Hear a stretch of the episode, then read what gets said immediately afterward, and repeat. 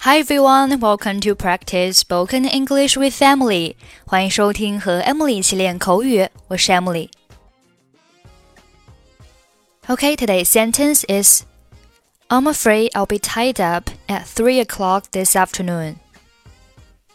I'm afraid I'll be tied up at 3 o'clock this afternoon. I'm afraid I'll be tied up at 3 o'clock this afternoon. I'm afraid 意思是恐怕，我恐怕做不来。I'm afraid I can't do it。我恐怕他不会来了。I'm afraid he won't come。Be tied up，字面上理解是被捆住了，其实它的意思是因为忙于什么事情而抽不了身。我们经理现在忙于工作，抽不了空，你能明天再来吗 ？Our manager is tied up with his work now. Will you come tomorrow? 类似的短语还有 be busy with，也是表示忙于做某事。我忙着做作业。I'm busy with my homework. 在今天学习的这句话当中，I'm 和 afraid 可以连读成 I'm afraid。 I'm afraid. Tied 和 up 可以连读成 tied up. Tied up.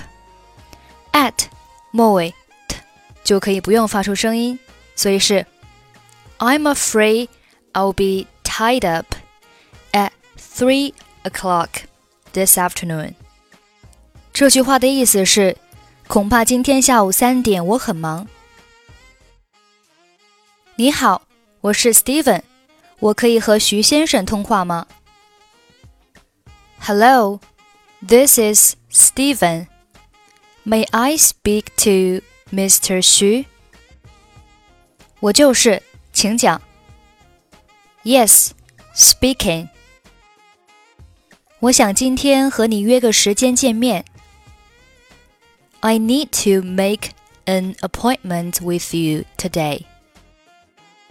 好啊，什么时间？Okay, what time is it? 下午三点。Three o'clock this afternoon. 恐怕今天下午三点我很忙，今天下午五点钟怎么样？I'm afraid I'll be tied up at three o'clock this afternoon. Could you make it five o'clock this afternoon? 行，那样更好了。Fine, that would be better. Hello, this is Steven. May I speak to Mr. Xu? Yes, speaking. I need to make an appointment with you today. Okay, what time is it? Three o'clock this afternoon. I'm afraid I'll be tied up at three o'clock this afternoon. Could you make it five o'clock this afternoon? Yes, that would be better. Okay, that's it for today. 获取节目完整文本，欢迎关注微信公众号“英语主播 Emily”。I'm Emily. I'll see you next time. Bye bye.